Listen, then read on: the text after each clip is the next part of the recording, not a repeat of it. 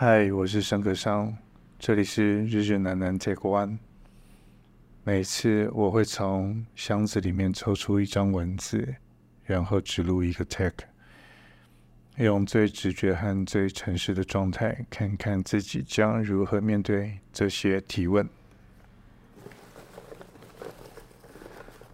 其实我不在这段时间，问题好像变多了，怎么那么多？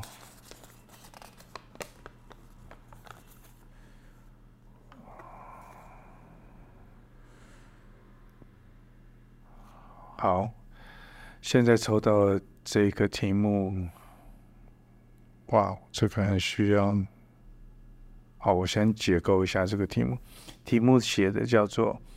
在拍纪录片时，是否会有核心价值产生异化的问题？若有，如何解决？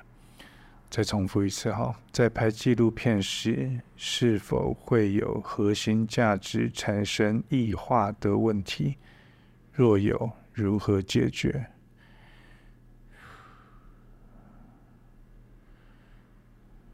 好，当然这个问题的那个核心关键字是异化。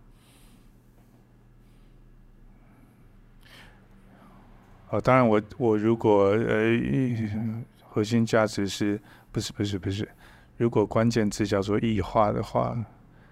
那这个问题好像问错了。嗯，啊，也不能说问错，是我猜测这个题目是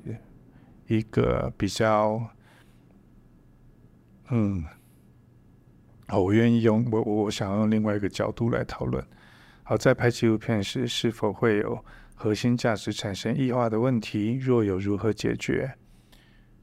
核心价值产生异化。好，我想，我我想，我想，好，第一个，我我先解决问题，这个问题所所阐明的。好，异化，我当然直接联想这两个字。这两个字就是看你要用什么样子的角度去讨论你。表面上“异化”这个字眼好像是好像是变化，但是我觉得并不是这个，不不全然是啊产生变化，还有这个意思。异化，我觉得本质上比较像是正反合，啊其中的两极，啊你原本是某一极，然后后来。你变成了一个次要的另外一极，然后你在这其中去寻找好一个，不管叫做共生或妥协，好，就譬如说，譬如说异化，我们谈异化的话，譬如说，好，人类原本应该是一个自我实现的一个的生物，嗯，但是。我们现在真的能够完全活在自我实现中吗？其实，再冷静想一想这个问题，可能如果自我实现是一个一个一个正反合的一端的话，实际上我们现在是活在，可能是活在另外一端。那这另外一端是被啊，好资本主义或者资本结构下，我们决定了人类生活模式有关。所以，当我们讨论某一个好人类的。呃，生存思考，如果自我实现是正的这一方的话，那资本社会、资本结构下，我们所处的处境就会变成一个次要的，我们必须要去，呃，要去符合。啊，譬如说，呃，从劳动者变成一个服务的劳动者，而不是为了自己，这个就是一个异化的的一个变动。这是我的理解了。对，所以，呃，所以有趣的是，这个问题应该是说，核心价值产生异化的问题，听起来好像核心价值产生了变动而产生困扰，其实并不是的。我觉得拍纪录片并不是的。拍纪录片的时候，我觉得一开始最恐惧的恐怕是一个童话的价值，那也就是异化的相反了。对，很害怕一个童话的价值。这个价值就是和大部分人的所思所想所感所观，然后或者一个社会可以众多可以理解的一个观点是相相呼应的。我觉得这个叫做叫做一个童话的一个核心价值。那拍纪录片，我觉得所有的一开头很有可能都是被这些童话价值所召唤，所以反而是在拍的过程中，不但不断的在在在找寻或者碰触或感受或理解或参与那个异化的的的价值，然后可能是反而是要找到那个异化的价值。好像这个纪录片才逐渐接近开始拍了，或者拍完了，所以问题它就并不应该是如何解决，而是如何伸张这个异化。对，好，我自己先用这样子的角度来梳理的话，然后再回来谈纪录片。呃，所以我觉得第一个刚刚当然是问题，我觉得有一点点在我的观念里面是有一点点，有一点点，有一点点不太一样。那那我再回到一个拍摄纪录片的经验来讲好了，好，比如说当我们拍摄那有关于比较社会边缘的题材，然后我们常常一开始对社会边缘的题材是出自于一种热情，一种人文关怀，一种对呃呃替人代言或发声。或者想要呃让世界知道这些不被主流价值呃呃视野关注的呃人事物，然后他所代表的人在好历史脉络中，或人在当下社会中所处的处境，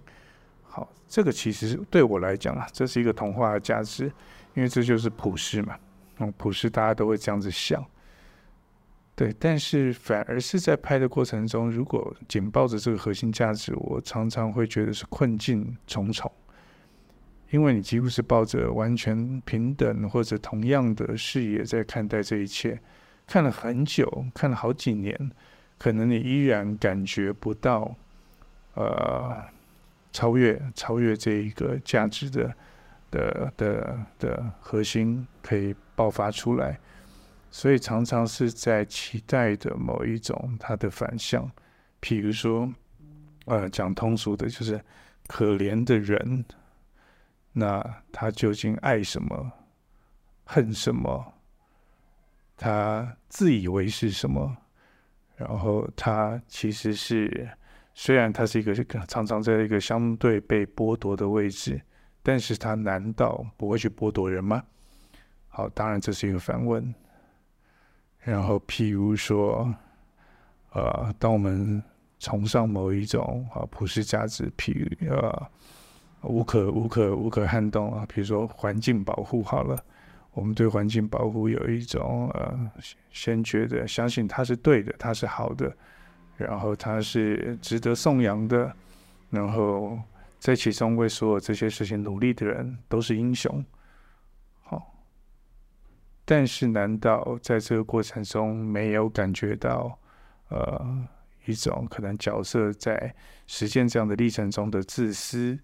或者他的呃利用他的，嗯，他从一个一个呃。原本充满好奇心，然后简单的他变成了一个复杂的他，而更靠近这个世界的期待眼光吗？好，种种种种种种。所以我觉得拍纪录片说它的美好常常是，呃，当这些异化发生的想象，它有没有存在的证据？如果它出现了，这个证据存在，我常常觉得是一件是一件令人反思的事情。对，所以还是还是常常会回到正反合的概念。嗯，所以换句话讲，这个问题最后讲的叫做“若有如何解决”？错，我觉得完全不是如何解决。若有，我觉得那恐怕会是一个题目才刚出现，那我们在追求答案的过程。呃，这个题目比较，这个题目比较哲学，我不知道是谁出的，一定是一个呃，嗯呃。很有经验的一个人出的，然后我回到一个比较故事性的自己吧，就这也是常常，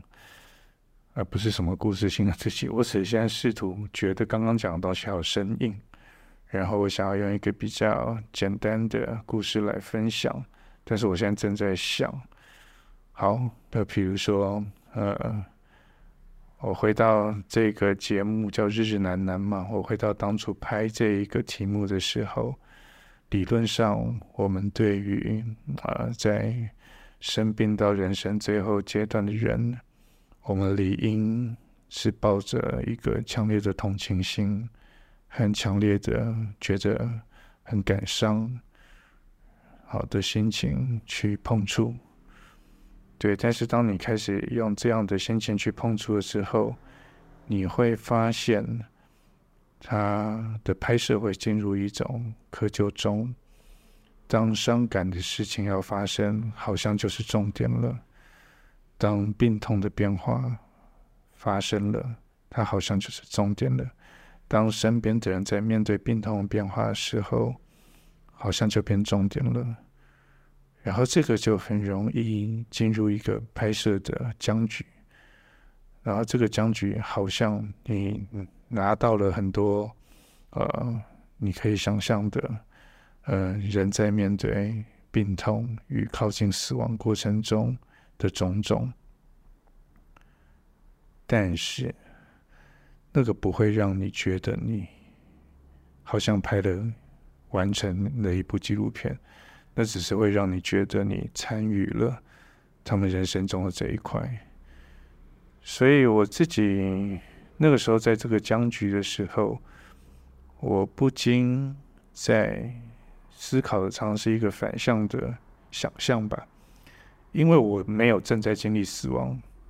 我也没有正在经历呃癌症第三期、第四期的折腾，我其实没有办法完全的感受。但是反过来想，他们是不是比我都更有资格？去讨论、回顾、去理解、明白生命的美好，因为他们更有立足点，去知道时间的珍贵、时间具有的意义和在这个时间的反省过程中，在这个世界上的种种连接，他们是比我更有资格的。所以，原本从一个同情的、悲悯的，站在同一阵线的角度，我慢慢的好期待、好渴望他们能够歌颂他们在人生中遇到了病痛的遭遇，歌颂他们靠近死亡而产生的一首诗、一个歌曲、一篇文章、一部片。所以，当用歌颂的角度和用悲悯的角度，我认为就是完完全全两者的不同。但两者真的完全的没有相合的空间吗？其实也并不是。当我们看到啊、这些角色去歌颂他们此时此刻生活的当天当日所思所想，然后回顾人生的种种的时候，那样子的歌颂。似乎也是一种更高度的悲悯，令人悲悯。所以，哦，那个拍片的核心价值其实是没有变的，只是它呈现了一种观点上完全不同的切入方法。好，我这个太难分享，好，所以我先分享到这边。但是我刚刚又突然想到，是什么东西造成可能这个问题的产生？这我说这一张纸条上这个问题的产生。呃，可能是因为我们对纪拍摄纪录片有一种有一种所谓核心价值要被人家理解的一种一种一种焦虑。在我刚开始接触纪录片，我刚开刚开始碰触纪录片的时候，我认为纪录片根本没有人要看。对，所以我是自我实现是非常非常自由的，就是我我没有打算要拍一个谁看得懂的东西呀、对，我只是真心关心，然后我刚好有摄影机，所以在这个摄影机过程中，我和这个世界的某一块相处，然后这个东西会有一种你在记录这个世界，然后你再慢慢理解你为什么记录这个世界，然后再慢慢理解哦，记录这个世界上你，所以你最后想讲一句话给这个世界是什么，然后这个决决定了给这个世界讲了一句话，好，事情结束，没有后续，没有影展。然后没有什么得不得奖，然后没有什么 OTT 平台，有没有什么播映问题的时候，自我实现拍纪录片是非常非常自由的，好吧？但是随着它逐渐就是变成资本主义下的一环的时候，或者说文化上的资本主义上的一环的时候，它甚至是一个国家与国家，然后人种或者阶级上的这种结构出现的时候，呃，权力上的结构出现的时候。它就会开始出现了所谓的从最前期的啊创投啊，你必须在什么都还没有真的进入核心的时候，开始想象你有一个东西要跟人家沟通，你要跟人家沟通很清楚，你要拍什么，你会怎么拍，然后你将会得到一个一个一个什么样子的可能的片子。我觉得最 stupid 的应该就是最近我常常会在说创投都会听到类似的问题，请问你这个题目？为什么值得在二零二三年的此时当下世界拍？我真的很讨厌这一类的问题。这个问题的陷阱是，提问者试图让你想清楚，这部片在此时此刻拍的时代意义。它的社会意义就是在此时此刻，所以好像显得这个题目才会很当代、很不老派。我真的很讨厌这一类提问，这一类提问会逼得所有的创作者开始警觉：哎，我现在关心这件事，在这个时间点对吗？啊，不对，不对，这个时间点的那一个世界关心的，恐怕才会比较占优势，因为它是二零二三年嘛。好，所以一切开始当有游戏规则跟一个制度的时候，开始被规范的时候，其实某一些自我实现的的价值开始被规训，我觉得这是一个很大的风险。所以，当创投开始了，接着创投就开始吸引了资金跟脉络，以及后续的啊播映的平台等等的时候，故事会说得越来越容易听懂，纪录片会拍得越来越像所谓的有核心价值的纪录片。事实上，我认为拍纪录片本身并不是核心价值，不是拿来讨论的，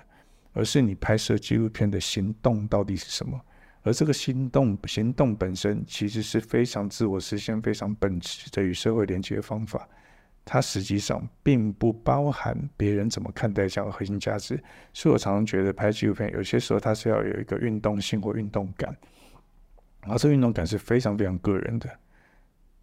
然后它甚至可以是一个工具。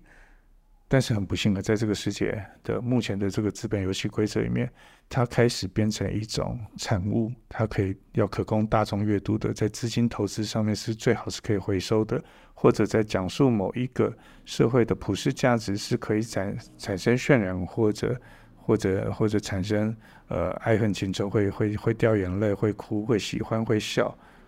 No，我认为的纪录片一点都不是这个样子。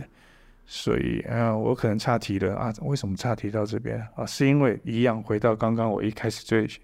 在在意的两个字，就是异化。就是当我们在一个呃社会主义的世界里面的时候的人类，和在资本主义的世界下的人类，实际上它就是两个极端。那实际上这是一个异化。那同样的拍纪录片，也很容易在自我实现和。呃，我们在社会结构下必须怎么拍纪录片会产生矛盾，嗯，但这个问题我解决不了，然后我也不觉得谁可以立刻解决，我只能够祈勉自己，在接下来的所有的拍片的人生中，不管是拍纪录片、拍剧情片，能够在历经了三十年的学习后，然后更趋近或者试图趋近。以一个自我实现的影像，当成我为什么做这件事而实现这样人生的唯一的动能，尽量啊，唯一是太太贪心了，太贪心了，大部分的动能，然后继续拍我认为的纪录片、剧情片，继续拍下去。OK，先讲到这边。